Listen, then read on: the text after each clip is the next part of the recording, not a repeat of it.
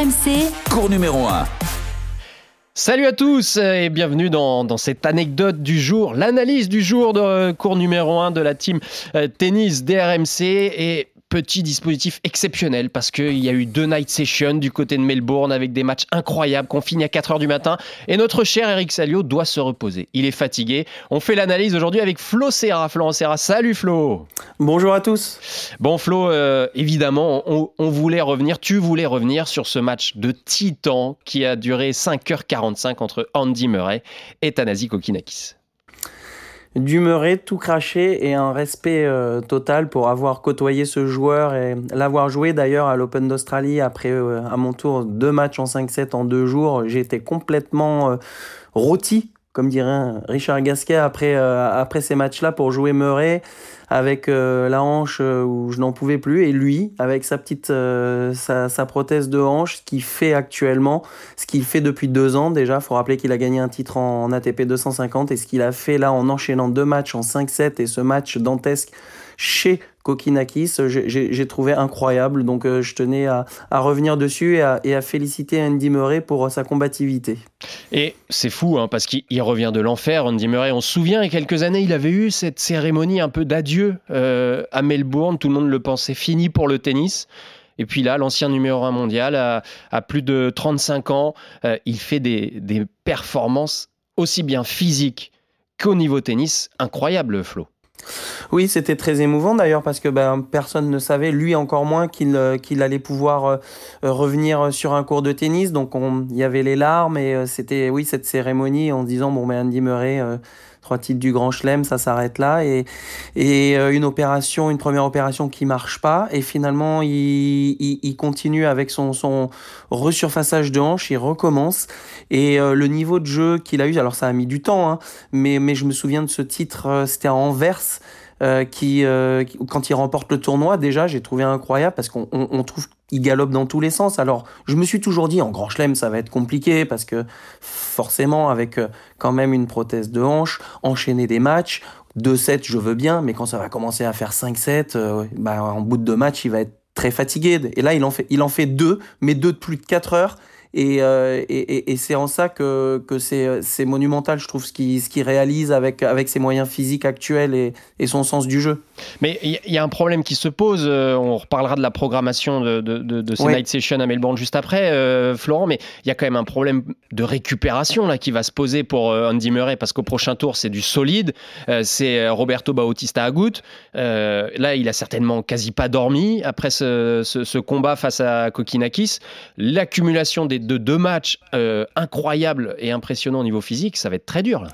Ben c'est la journée de récupération qui est quasiment inexistante parce que là on parle du match de il termine à 4h05, 4h20 euh, avec la, la, conférence de presse. Bon, il est allé assez rapide, oui, en, assez rapidement ouais. en conférence de presse, mais euh, mais mais mais il se couche pas à 4h30 hein, euh, même si c'est moins loin qu'à New York le le stade, le temps d'aller à l'hôtel, de décompresser, il faut quand même manger, se réhydrater. Bah, je sais même pas si à 6 heures du mat, il, il dormait. Donc, euh, forcément, il faut quand même respecter un minimum de sommeil. Et la journée de récupération, elle est, elle est vraiment quasi. Elle est, elle est pas là parce que, en fait, on rejoue tout de suite le lendemain. Donc, euh, moi, je trouve que c'est euh, c'est assez dangereux. Donc, euh, voilà, c'est à éviter ce genre de récupération. Après, on sait qu'il renoncera pas et Bien que sûr. ça risque de tirer partout et qu'en Bautista, il va falloir y passer du temps. Bon, euh, on passe euh, évidemment, une fois qu'on a, on a senti cette euh, ferveur autour d'Andy Murray à Melbourne, la, la, principale question qui anime d'ailleurs la polémique euh, aujourd'hui dans, dans, ce premier grand chelem de l'année, c'est cette absurdité de la programmation, euh, Florent.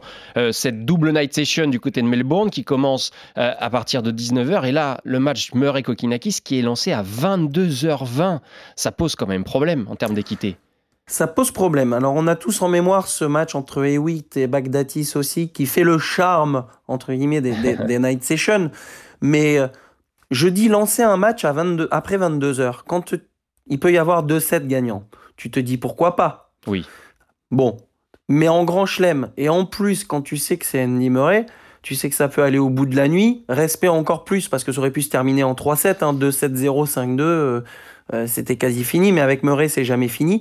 Et, et, et, oui, moi, lancer un match après 22 heures en Grand Chelem, bah, la preuve encore, euh, ok, c'est le show, c'est bien beau, mais même, même pour tout le monde autour, les enfants, les juges de ligne, les...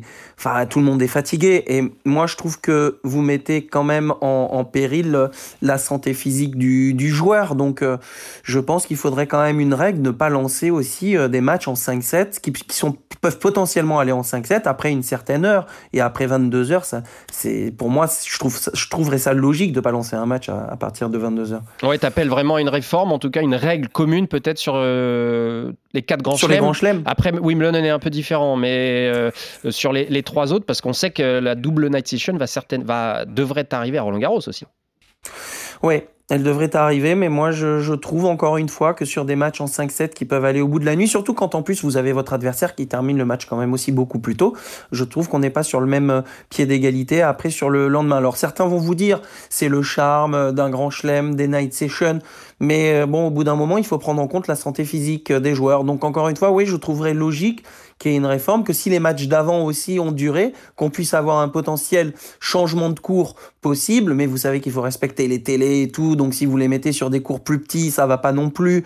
Euh, donc il faudrait, ouais, il faudrait trouver en effet une réforme une uniformité avec tous les tournois du Grand Chelem comme ils l'ont trouvé avec les, les, les, les, les tie-break euh, les super tie -break. Euh, dans les super tie-break eh ben, il faudrait trouver ça aussi parce que c'est vrai que terminer à 4 heures mais on, on, le pousse à l'extrême. Mais comme quoi ça peut arriver. Alors on vous l'a dit oui mais c'est pas tous les matchs euh, c'est certains matchs mais oui mais c'est certains matchs mais ben, Murray il, il, a plus de chances de se blesser de pas aller au bout de son match sur son match d'après donc moi je trouverais ça logique de, de changer euh, on verra comment il aura récupéré l'Écossais euh, dans, son tour prochain face à Roberto Bautista Agut. Merci Florent pour cette euh, analyse, cette humeur du jour. On se retrouve demain, mais cette fois-ci avec Eric Salio qui sera de retour aux affaires du côté de Melbourne.